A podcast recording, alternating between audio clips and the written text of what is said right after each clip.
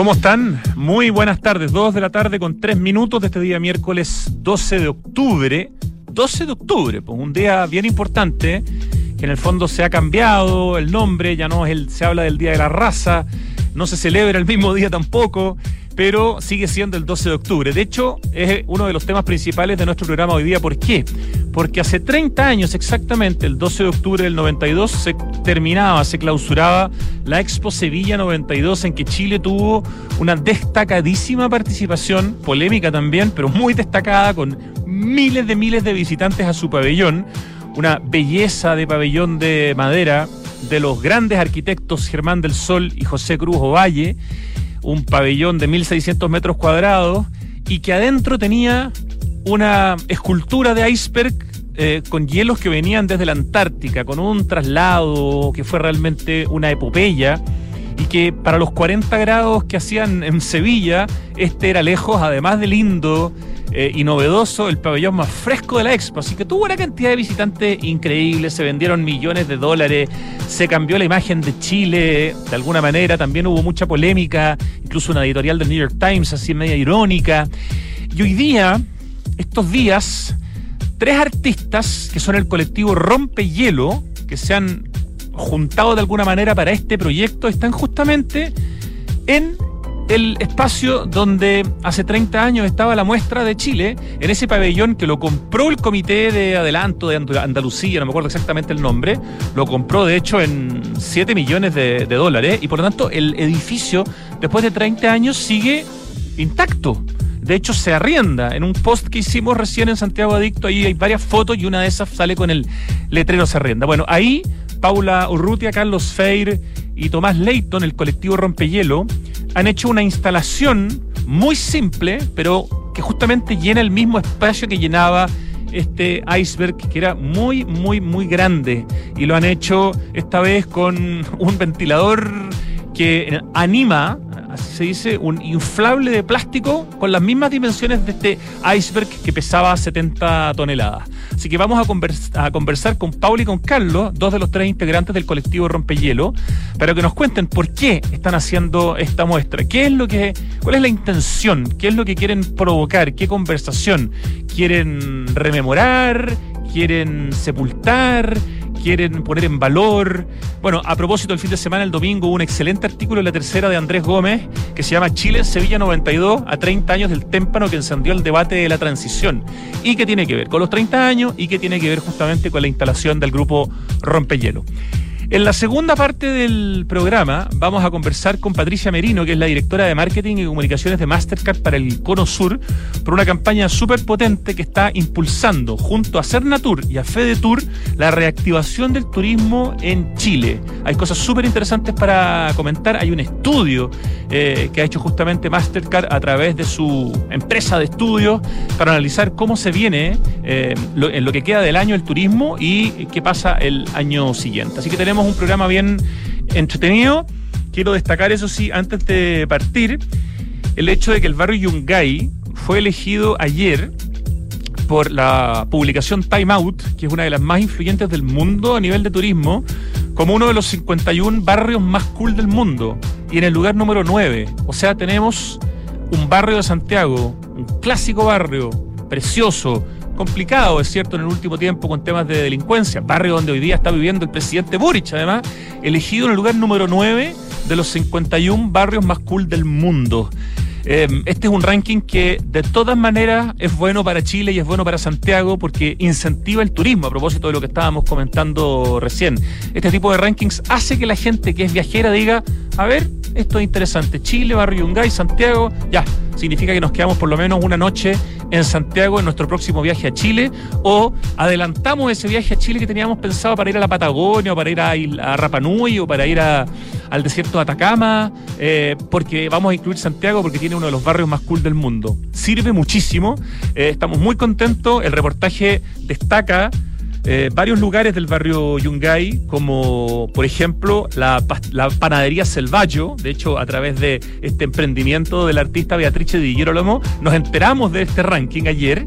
Destaca el Museo de la Memoria y de los Derechos Humanos, destaca la Casa Quiltro, destaca el Museo de la Peluquería Francesa, destaca. Mm, ¿Qué más? La cafetería Brunet y otros lugares. Pueden ver el post en nuestro Instagram que hicimos ayer, que es el penúltimo post que hemos subido. Así que felicitaciones al barrio Yungay. Nos pone muy contentos como Santiago Adicto, que un barrio de Santiago esté considerado entre los más cool del mundo. Y por Time Out, que insisto, es una publicación muy, muy importante en términos de editoriales y en términos de su impacto en el turismo.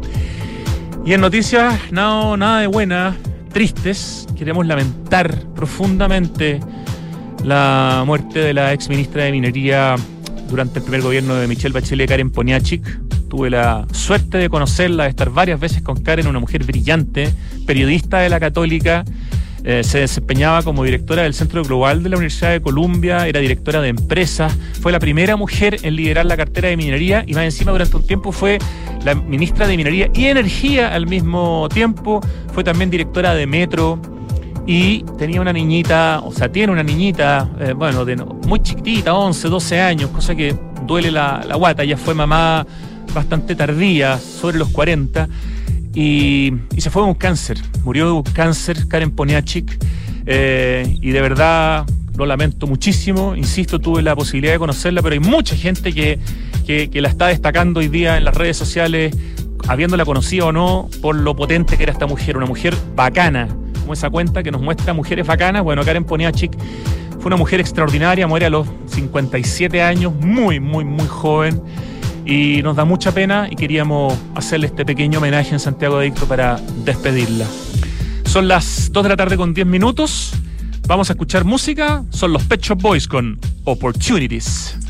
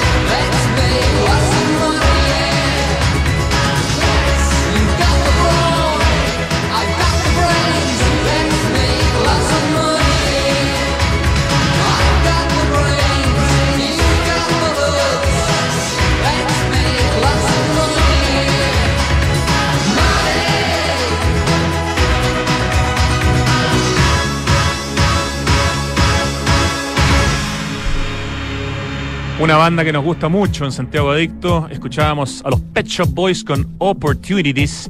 Y bueno, la participación de Chile en la Expo Sevilla 92 fue exactamente una oportunidad para muchas cosas.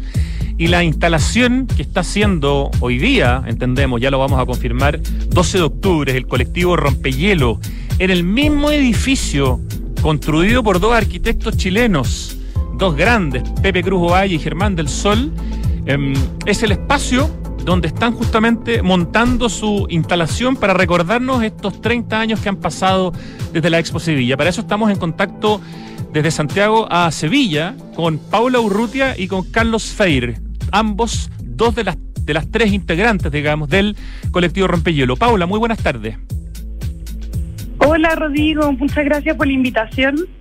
Hola Rodrigo, aquí Carlos también. Eso, hola, hola Carlos. Eh, Paula, los, los, presento cortito. Paula es arquitecta de la Católica, magíster en arquitectura del paisaje del Politécnico de Milán. Carlos Feir, también arquitecto de la Católica y artista radicado en Berlín. Y el tercer integrante de este colectivo es Tomás Leighton, que es sociólogo. Pero hoy día en la conversación, por razones técnicas además, eh, tenemos a Paula y tenemos a, a Carlos.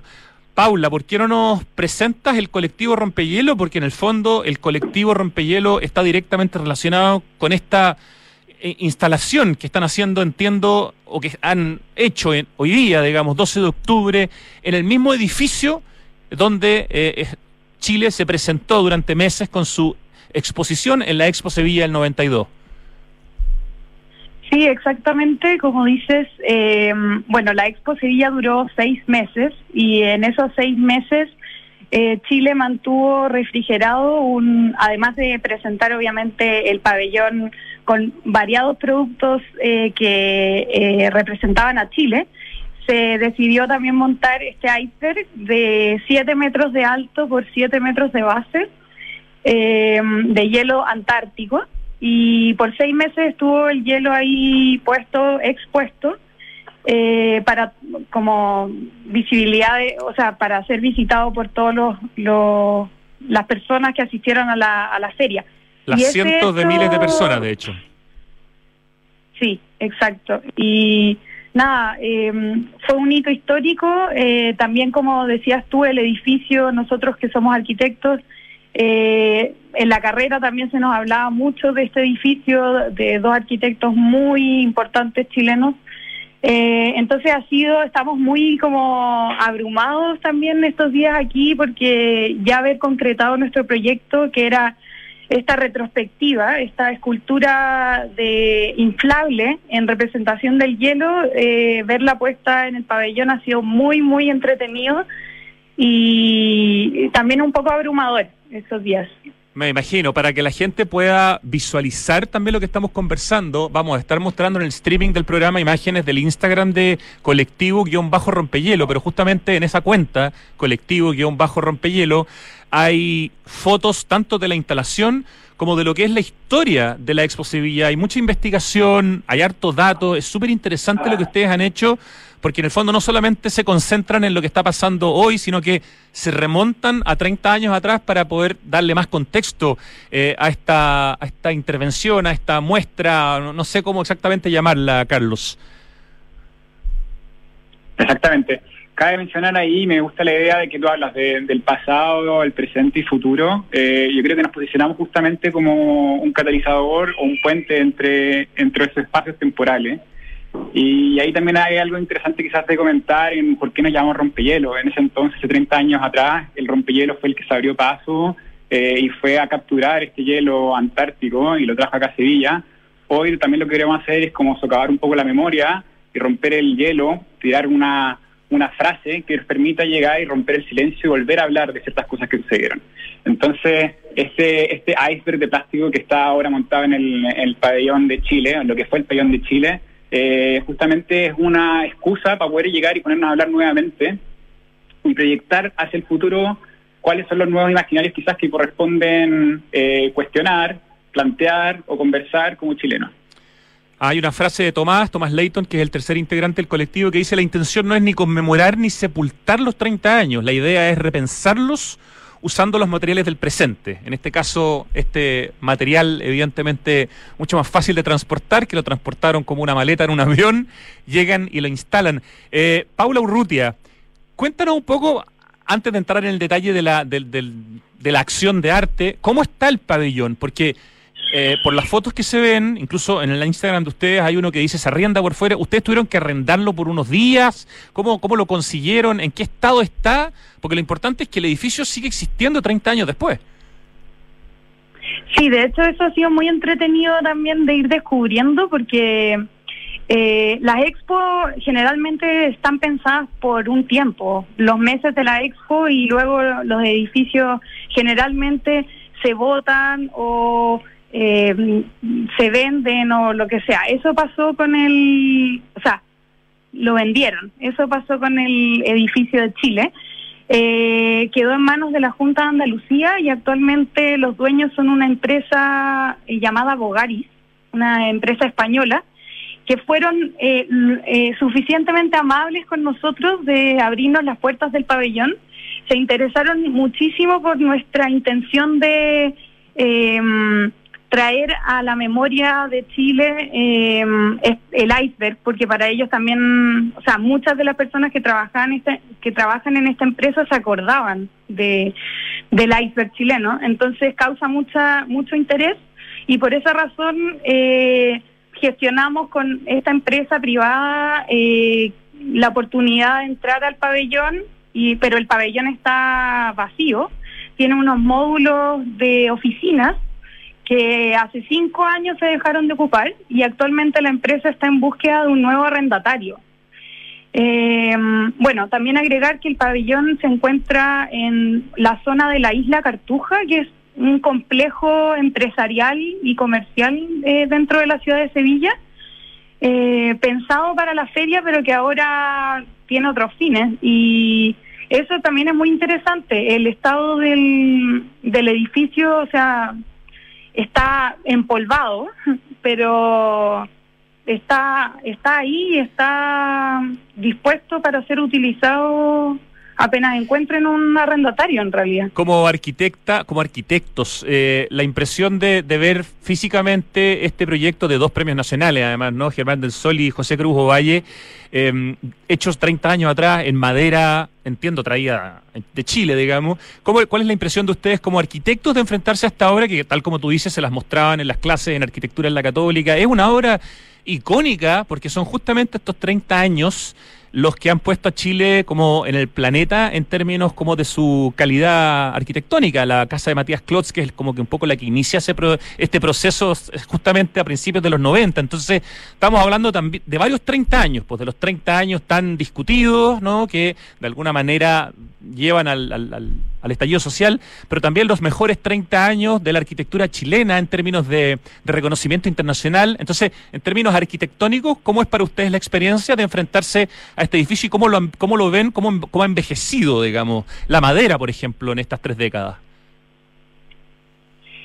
llama la atención para bien, eh, debemos decir. Entramos al, al edificio hiper emocionado eh, y hay un olor así bastante fuerte a, a toda la madera que está eh, envejeciendo, pero para nuestra impresión está en muy, muy, muy, muy buen estado, muy buen, muy buen estado. Y la calidad de, la arquitectura es impresionante. Yo creo que eh, supera las expectativas en, en foto. Eh, nos llama la atención muchas veces, y lo conversamos con los chicos al momento de estar haciendo eh, la, la instalación, que el espacio per sí era tan increíble que era extremadamente fotogénico y que todo lo que ya había existido, tanto como el pabellón o el iceberg per se, era más grande de lo que nosotros estábamos planteando hoy día en la mañana. Eh, entonces, yo diría que, ha sido espectacular. También hemos tenido la posibilidad, como extraordinariamente gracias a esta empresa Bogarty, poder movernos por todo el pabellón libremente, eh, explorar el subterráneo y también eh, pasar por las partes superiores, entre medio del techo, a Puerto Mar y qué sé yo. Eh, y eso también delata un poco cómo, cómo fue construido. Hay marcas en las vigas, eh, numeradas las vigas, no sé, se ven los detalles de las ventanas, etcétera.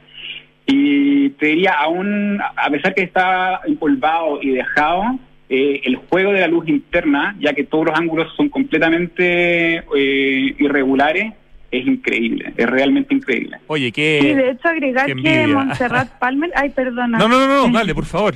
Eh, sí, no, agregar que también, bueno, eh, investigamos más también sobre el edificio y, eh, o sea, Montserrat Palmer, por ejemplo, lo, incorporó como en un listado eh, de edificios en madera emblemáticos de la arquitectura chilena. Así que, claro, toda la razón lo que decías tú.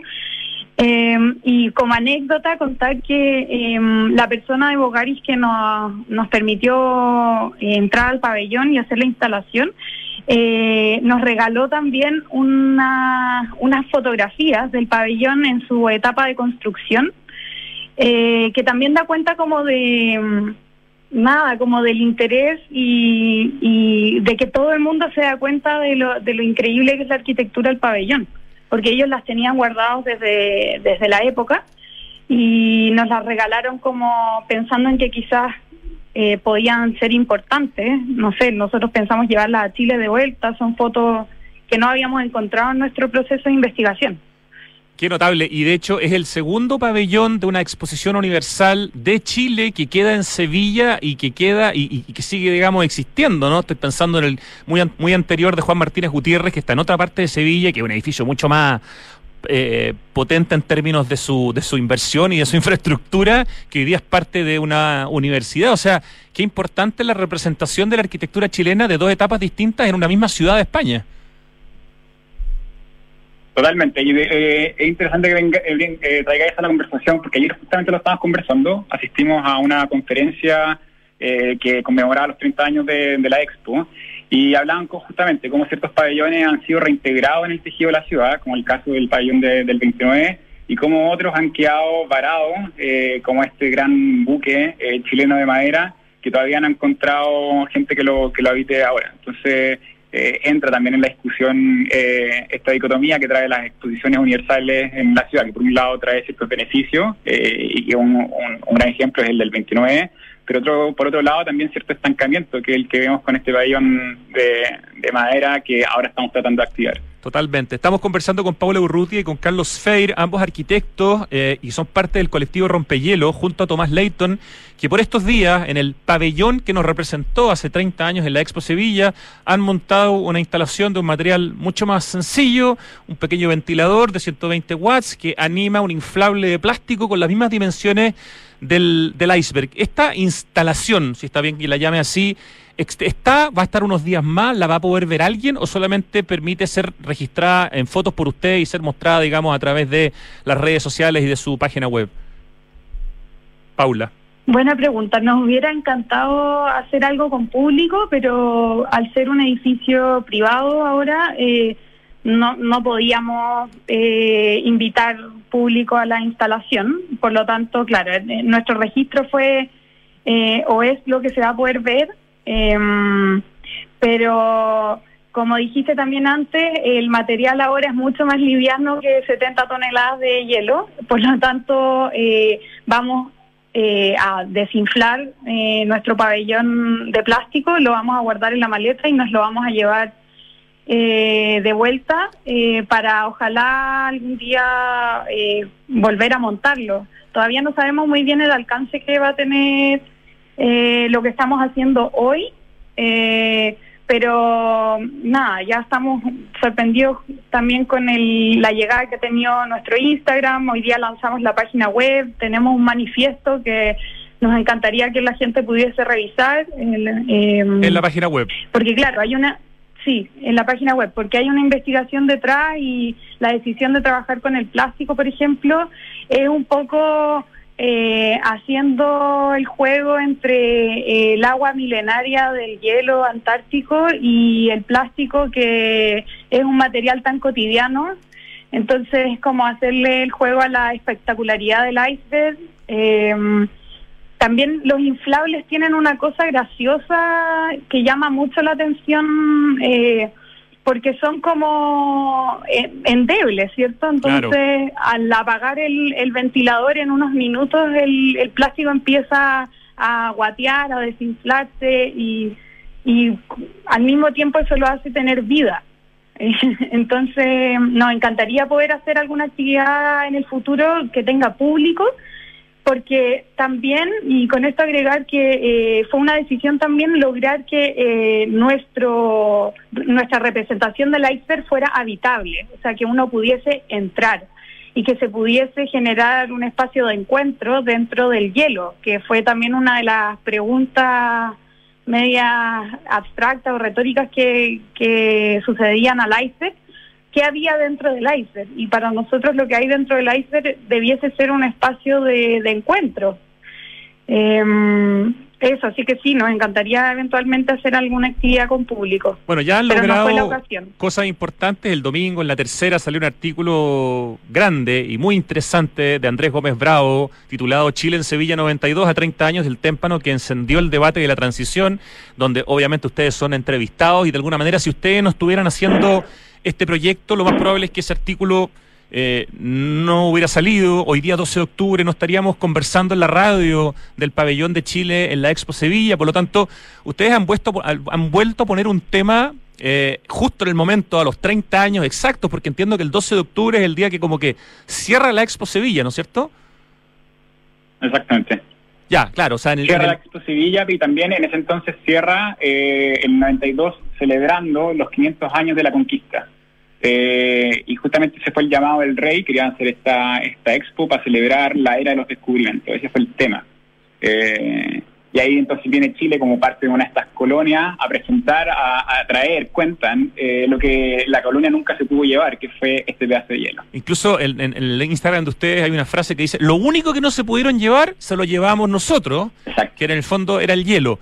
Eh, es interesante el análisis desde muchas capas, porque si uno ve el trabajo que hizo la agencia Crisis, que fue los que se ganaron en el fondo el proyecto de contenido para la Expo Sevilla del 92, gente bien cabezona eh, intelectualmente, como Eugenio García, como Juan Guillermo Tejeda, como Jaime Daguirre, como Ricardo Larraín, en el fondo inventaron una idea, ¿no? Que era llevar un trozo de hielo de la Antártica chilena para mostrar que Chile era capaz, si era capaz de llevar un trozo de hielo esas, de esas características, también podía llevar muy bien sus exportaciones.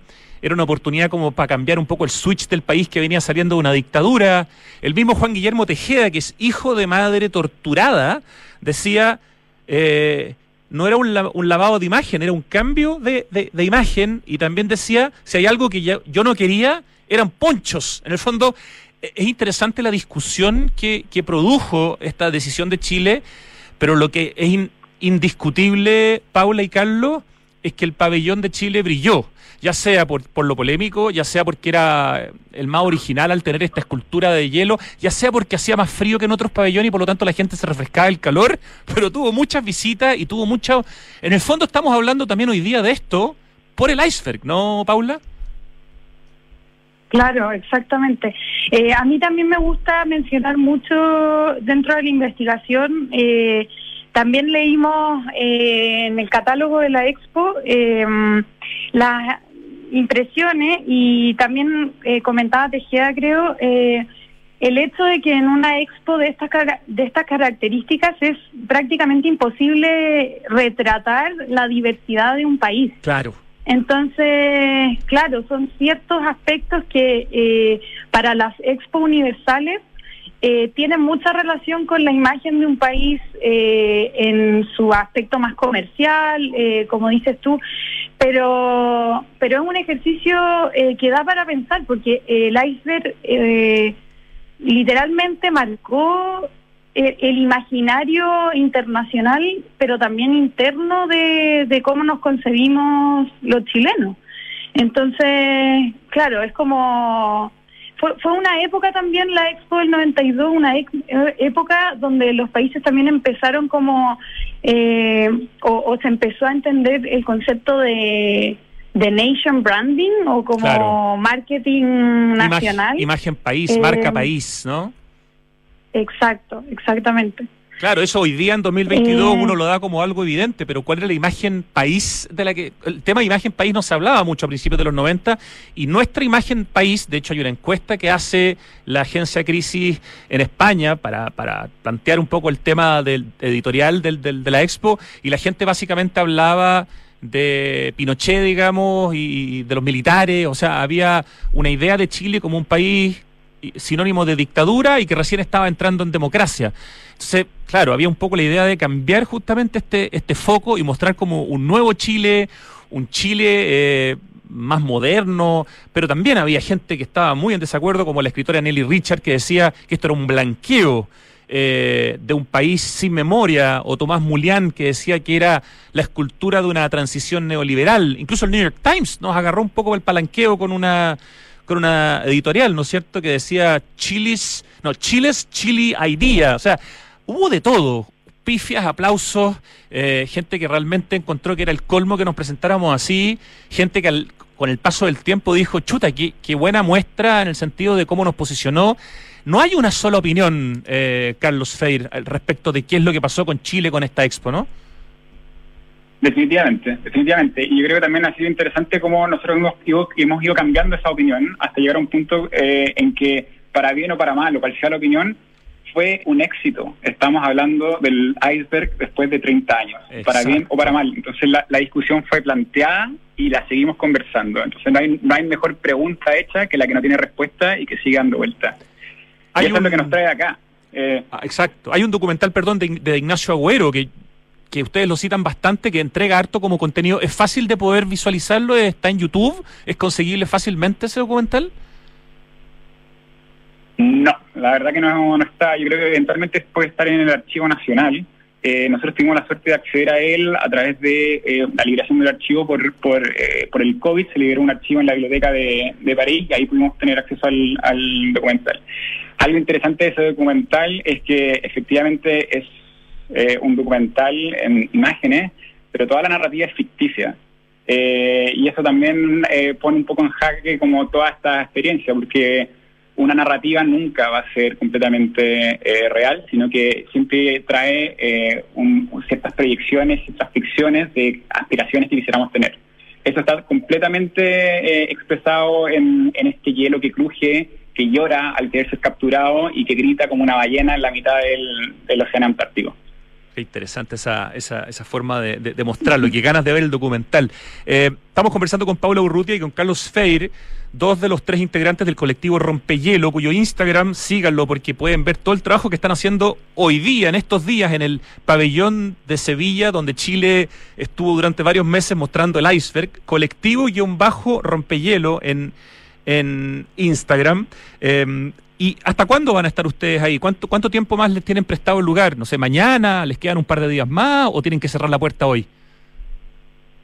No, no, o sea, en realidad nos cierran la puerta hoy porque, como explicaba, es un espacio privado y fue la suerte que tuvimos, pero no, ya partimos, hoy vamos a desmantelar la instalación y con ganas de, de que el pabellón eh, pueda servir a, otros espacios y, o sea, básicamente que pueda catapultar otras eh, otras instancias de discusión, ya no sobre el hielo, eh, sino que eh, preguntarnos sobre la, la, imagen país de Chile actual. Entonces, eh, claro, como hoy día se acaba esta instalación, pero ojalá eh, podamos encontrar espacios donde nuestro iceberg de plástico pueda eh, servir para otras instancias de, de, diálogo. De hecho, esta es la primera es intervención, perdona, que ustedes hacen como colectivo rompehielo y por lo tanto la idea sería seguir de aquí en adelante con otras instancias o esto también se cierra con este proyecto dado el nombre que tiene? Eh, no, esta es la instancia fundacional eh, donde nos consolidamos como un colectivo y entonces socábamos en la memoria. Nos interesa entender el pasado, qué es lo que pasó en estas narrativas anteriores de Chile y la idea, y ahí no sabemos cómo, pero ojalá que, que, vengan nuevas luces, es empezar a proyectar entonces cuáles son estas nuevas imaginarios, estas nuevas narrativas. Eh, y cuál es entonces el poder de, de las artes como, eh, eh, no sé, canal posible para crear ficciones que nos puedan llevar a, a nuevos escenarios país. Súper interesante. Yo los felicito y además que en el fondo esto que ustedes están haciendo permite, tiene otro efecto colateral positivo. Para mí fue una vergüenza el episodio Chile en la Expo Dubai. Eh, ustedes como arquitectos seguramente lo siguieron de cerca, un concurso de arquitectura que se hizo gracias a que algunos arquitectos de la AOA liderados por Isabel Sansón mandaron una carta al director diciendo, oye, vamos a tener presencia en la expo. Entonces se armó un concurso de arquitectura rápido, pero bueno. Lo ganaron tres tremendos arquitectos, Milan Radic, Cecilia Puga y la Paula Velasco. Y finalmente el proyecto no se hace. Eh, básicamente Dubái nos presta una especie de galpón eh, que algunos llamaron ferretería y ponemos unos pingüinos afuera y simulamos como que una base antártica y toda esa tradición de Chile, las expos universales donde ha tenido una tremenda arquitectura, la tiramos por el WC. Entonces, mostrar lo que hace 30 años éramos capaces de hacer, cuando recién éramos un país que estaba partiendo con su éxito económico, eh, es una buena muestra de, de lo que sí nos tomamos en serio. Más allá de que nos guste o no nos guste, nos parezca bien el iceberg o no, Chile invirtió varios millones de dólares, se tomó en serio el tema, la agencia Crisis hizo una tremenda pega y finalmente el pabellón se vendió en 7 millones de dólares y hubo ventas por casi 3 millones de dólares. Entonces, también creo que eso nos permite, gracias a ustedes, mostrar lo que fuimos capaces de hacer hace 30 años, pero que esta vez en la Expo Dubai no lo no hicimos, eh, Paula, Carlos. Mm. Sí, yo creo que, em, o sea, volviendo un poco a lo que comenté antes y tomando, recogiendo lo que dices, eh, yo creo que, claro, las expo ya no, no tienen el poder que tenían, o quizás no son eh, tan radicalmente importantes como lo eran en los 90, porque, em, eh, o sea, básicamente porque ahora sirven solo en función de, de comercio, básicamente. Eh, en cambio, la Expo del 92, eh, Chile, el gobierno de Chile se lo tomó como el espacio para mostrar la nueva imagen de Chile post dictadura. Entonces, eh, yo creo que hay que entender también eh, la función que están teniendo las Expo actualmente eh, y cuestionarlo. O sea, como dices tú, eh, dan ganas de, de, que se repensara eh, cómo, cómo los países se muestran en este tipo de espacios. ¿Qué cosas queremos valorar? ¿Qué cosas no? Eh, sí, yo creo que da para mucho, da, da, da para diálogo y, y, ese diálogo lo están produciendo justamente ustedes con esta instalación que han hecho en el mismo lugar donde estaba el iceberg. De verdad, felicitaciones, qué rico que nos hayan obligado a hablar de esto, a mirar desde distintas miradas, a ser crítico, pero al mismo tiempo también para aplaudir lo, bueno y que nos hayan hecho retroceder al año 1992. Paula Urrutia y Carlos Feir, aprovechamos de saludar también a Tomás Leighton, los tres integrantes del colectivo Rompehielo desde Sevilla. ¿Están además físicamente en este momento ahí mismo en el pabellón o están por ahí cerca? Tuvimos que salir solo porque no Por el llamado. Ya. Ok, sigan aprovechando lo poco que les queda, saquen fotos, miren todos los detalles que puedan porque somos muchos los que envidiamos el poder estar en ese pabellón hecho por Pepe Cruz Ovalle y por Germán del Sol hace 30 años, un ejemplo de lo que la arquitectura chilena también podía hacer, Carlos. Así es. Así es. Muchas gracias, Rodrigo. Gracias a ustedes. Un gran abrazo, felicitaciones y vamos a seguir atentos al Instagram de colectivo-rompehielo. Chao Paula y Carlos. Muchas gracias por el espacio. Chao, chao, suerte, felicitaciones. Hasta luego. Nos vamos al corte y volvemos en segundos para conversar con Patricia Merino, la directora de comunicaciones y de marketing de Mastercard del Cono Sur, porque hay una campaña para incentivar el turismo en Chile que es muy potente y que es súper interesante que conozcan y que está hecha junto a Cernatur y a Fedetur. Ya volvemos. A ver, niños, ¿qué se les viene a la mente cuando digo energía del futuro? Robots, un planeta limpio, autos inteligentes. ¿Y si les digo que ya vivimos en el futuro? Ya podemos hacer cosas increíbles, ¿ah? Como movernos en un transporte público 100% eléctrico. Gracias a la innovación impulsada por Enel, Chile está en camino a construir ciudades más inteligentes y eficientes. ¿Qué les parece? En Enel trabajamos hoy para el Chile del mañana, aportando con medios de transporte limpios y respetuosos con nuestro planeta. Enel.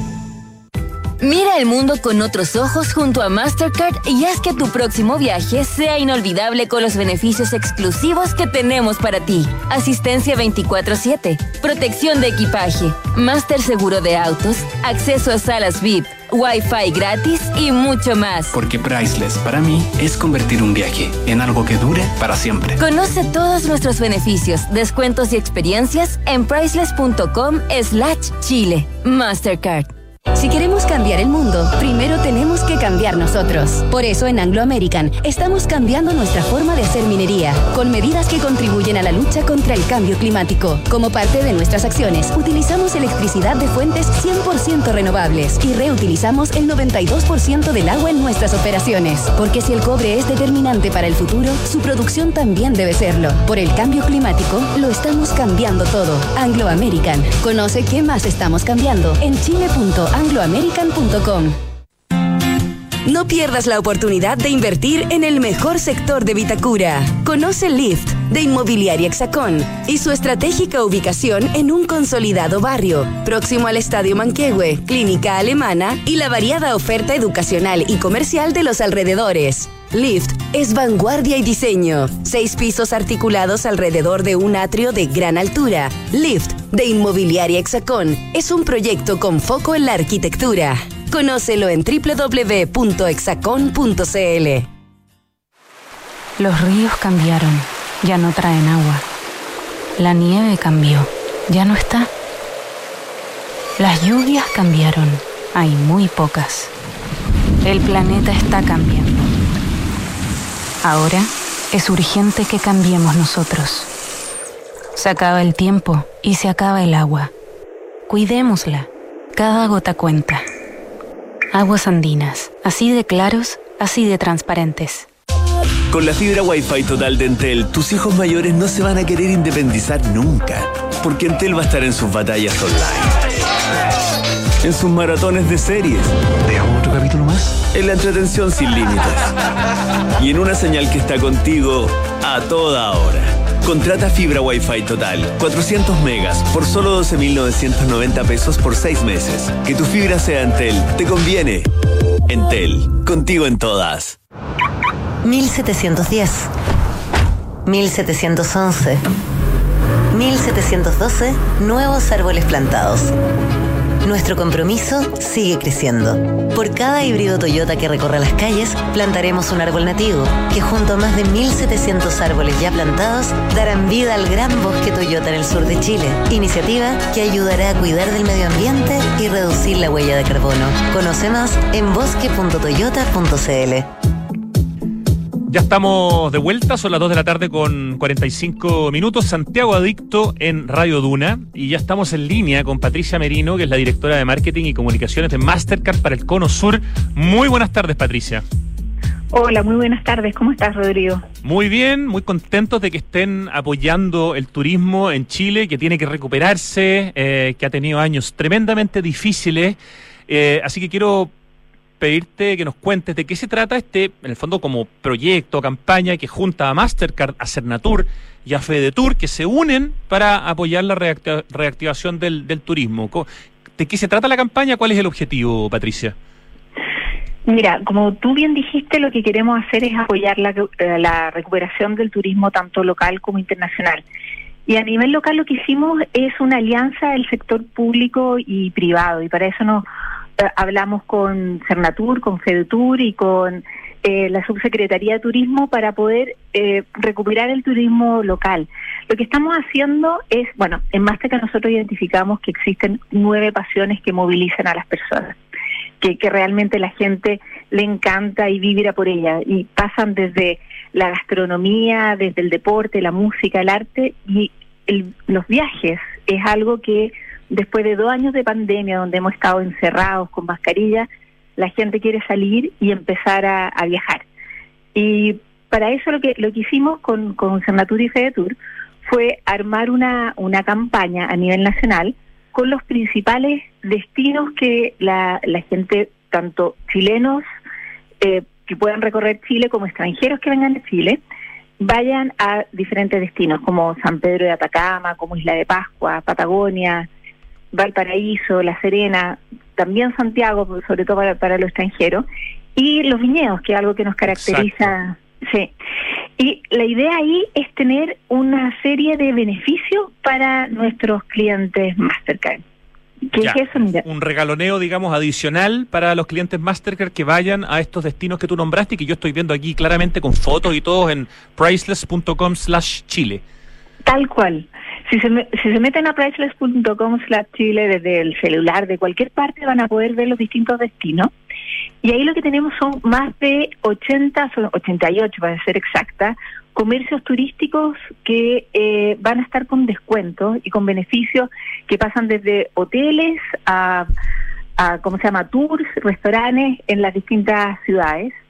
Y, nada, que empiecen a reconocer estos lugares, a volver a disfrutar de esta gastronomía increíble que tienen nuestro país en, distintas partes, como también armamos unas experiencias especiales, de esas experiencias priceless que nos gustan a nosotros, para que en estos destinos las puedan vivir y disfrutar de, una forma distinta.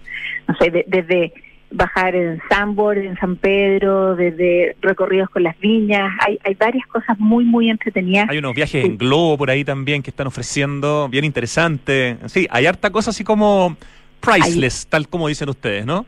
No, tal cual. Y mira, y los descuentos son desde un 30%. Y además, bueno, eh, todo este cuento es que si tú pagas con Mastercard van a tener los beneficios, pero esto es abierto para todos, o sea, va a tarjetas de crédito, de débito, de, prepago, todas las tarjetas Mastercard, eh, por lo tanto es bastante inclusivo, van a poder estar disfrutando de todos estos beneficios en, distintas partes de Chile. y, también, Perdón, Patricia, sí, no, lo que te quería preguntar es que eh, Mastercard tiene una unidad que yo no conocía, que me pareció re interesante, como de estudios, Mastercard Economics Institute Research, y hay un estudio justamente de como tendencias eh, para el turismo y para los viajes este 2022, y de ahí también se extraen algunas conclusiones que sirven para apoyar esta iniciativa que Mastercard está haciendo junto a Cernatura Fedetur. Tal cual, Mira, eh, tenemos este estudio que lo, que lo estamos haciendo desde que estamos en, en, pandemia. Hay diferentes estudios de, que tiene Mastercard y este específicamente es de Travel Recovery, que es justamente para revisar cómo está funcionando el tema de viajes a nivel mundial. Y dentro de Latinoamérica hay 120 millones de viajeros que van a salir este año a viajar. Este estudio se hizo como en abril, a principios de año. Y las reservas mundiales, digamos, de los vuelos de ocio, son esos vuelos de placer, superan ya los niveles del 2019 en un 25%. Por otra parte, nosotros siempre hablamos eh, en Mastercard que las experiencias son más importantes que las cosas, porque en realidad lo que tú compras se te olvida o ya pasó, se puso viejo, no te acordaste más. En cambio, lo que, como dice el dicho, lo comido y lo bailado no lo quita nadie. Entonces, esa experiencia lo que gozaste, lo que vibraste, lo que te encantó, te vas a acordar. Y esa experiencia también superan, digamos, el consumo de experiencia por sobre un 34% a los niveles de pre-COVID del 2019.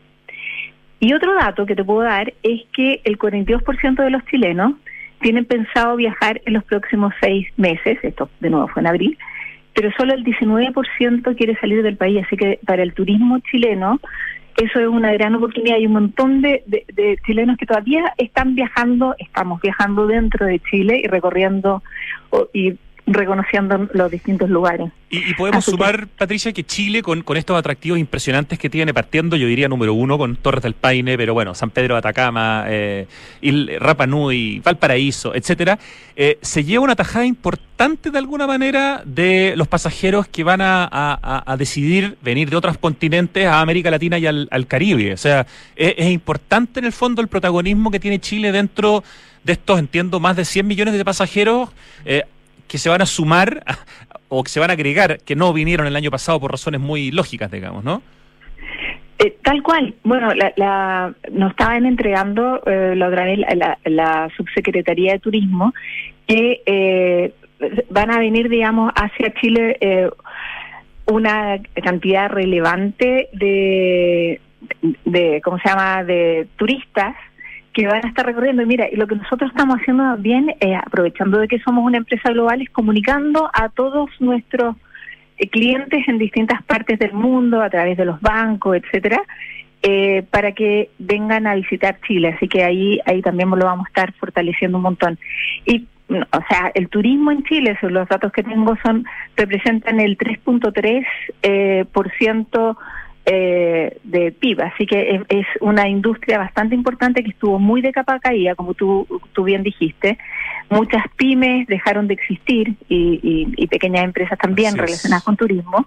Y con esto queremos fortalecerlo y volver a, a, recuperarlo. Y esto es una campaña que empieza ahora, pero termina en marzo. Eso es importante, es larga. O sea... Es bien larga y vamos a ir con esta serie de descuentos y ahora hay, 88 eh, comercios, pero hasta el minuto, vamos a ir subiendo más, vamos a llegar por sobre 100 de todas maneras.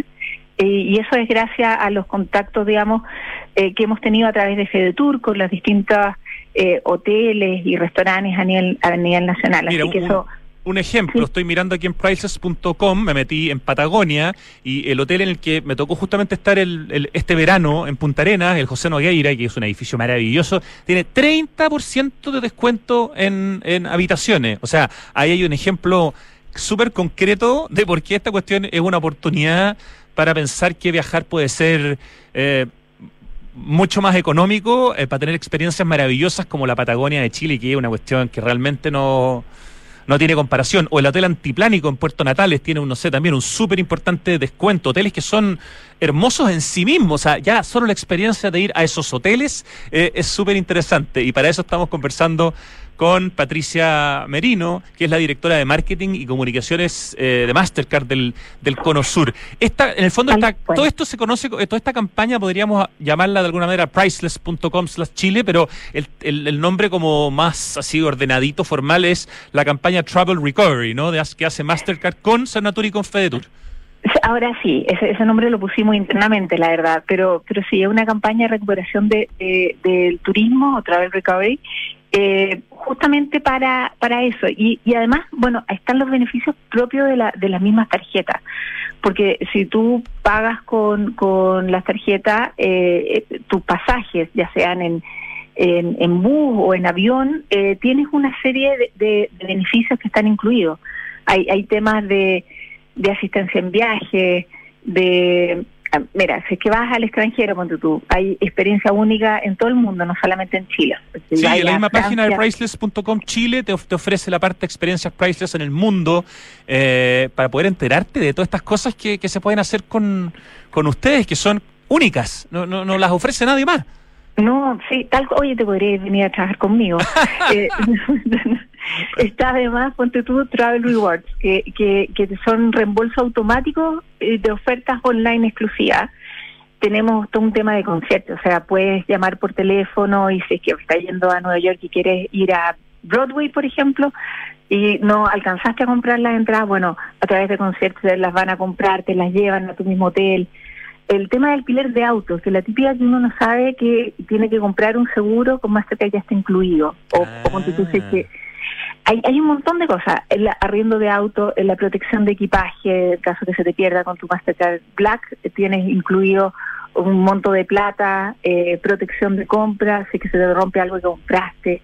Garantía extendida, ponte tú, si compraste eh, un, no sé, un computador y tienes una garantía de un año, bueno, con Mastercard te, amplía a dos años, te, duplica la longitud de, la garantía. Eh, si vas a Europa, tienes la carta Schengen incluida, tiene más de 440 salas VIP. En realidad, vale la pena viajar con, con Mastercard por todo lo, que te acabo de decir, porque ya está incluido un montón de seguros, de servicios. Esto es lo contrario de la letra chica, esto es como la letra grande. No, y lo divertido ¿Ah? es que es que parece que, nos falta comunicarlo más, porque hay un montón de beneficios que existen y que cuando la gente lo usa, o sea, si, si tuviste la mala suerte de que te quebraste un pie, no sé, viajando, eh, tiene un seguro de salud incluido, que te dura dos meses en cualquier parte, o sea, en, en, Chile como afuera siempre y cuando de nuevo compres los pasajes o el, en bus, si te vayas en auto no, pero, si lo compraste sí. Eh, pero otro tipo de seguros, ponte tú, de, como protección de compras dentro de Chile, eso está incluido porque compraste el, producto, no. Así que justamente la letra grande que está ahí. Maravilloso. Tengo una, una, una última pregunta que en el fondo me salgo un poco el guion, pero tiene que ver con lo mismo. Ayer la publicación Time Out, que es muy influyente en el mundo eh, en términos de, de, turismo y de viaje, eh, puso al barrio Yungay como no solo como uno de los 51 barrios más cool del mundo, de hecho así se llama, digamos, la publicación, sino que The 51 Coolest Neighborhoods in the World, sino que además lo puso en el lugar número 9.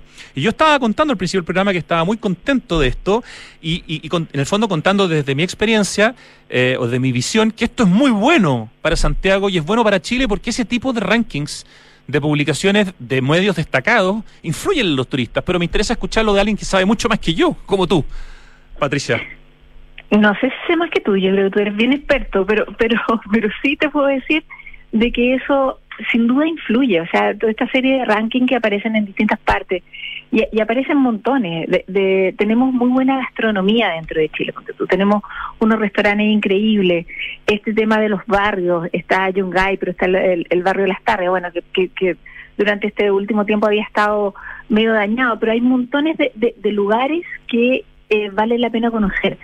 Eh, no sé, a mí me toca estar mucho con extranjeros y una de las cosas que se maravillan eh, bueno, Santiago les gusta lo, que tú acabas de decir, los barrios y, el tema de restaurantes, pero tenemos una maravilla de naturaleza. Claro, nuestra geografía. Y, eso es un, nuestra geografía es un espectáculo eh, comparado a, las distintas ciudades y en distintas partes del mundo y la gente viene acá y dice en realidad es eh, es bien increíble, o sea, vale la pena y, y nosotros mismos como chilenos muchas veces no conocemos lo que tenemos.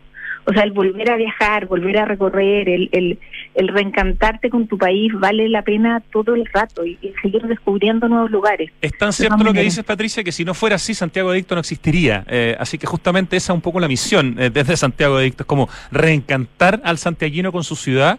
Eh, sin, digamos, hacerse leso con los temas que nos duelen, pero mostrando al mismo tiempo las cosas maravillosas y siempre desde un tono propositivo. Yo de verdad los felicito por esta, por esta idea, por esta campaña para apoyar la reactivación del turismo que han hecho desde Mastercard, junto, en este caso además, a dos organizaciones tan importantes como son Cernatur y Fedetur. No me cabe duda que esto va a estimular el turismo igual o más que lo que hace eh, el hecho de que el barrio Yungay aparezca entre los más cool del mundo. Así que Patricia Merino, directora de Marketing y Comunicaciones de Mastercard para el Cono Sur, felicitaciones y que les vaya sensacional porque significa que al turismo en Chile le está yendo, le va a estar yendo muy bien. Muchas gracias y muchas gracias por invitarme. Encantado, espero una próxima conversación. Tenemos, como dices tú, muchas cosas para mostrar que quizás la gente no conoce, así que eh, tratemos de que eso deje de pasar, que la gente sí conozca toda esa letra grande de Mastercard que me parece súper interesante de poner en valor, Patricia. Un millón de gracias. Un abrazo. Chao, Patricia Merino. Muchas gracias. Un abrazo, Rodrigo. Adiós. Tres de la tarde, Ricardo. Llega el momento del acertijo musical. Ah, esto yo me acuerdo de una película donde la actriz no bailaba, sino que bailaba una extra. ¿Sí o no? Estábamos todos enamorados, pero en realidad era la extra, no era la, no era la actriz. Bueno, en fin, algo sé, pero no tengo idea todavía cómo se llama esto. Oye, un consejo para cuidar el agua mientras riegas tu jardín. Hazlo en la noche y por menos tiempo. Con eso el riego va a ser mucho más efectivo sin la evaporación que se produce por el calor del día.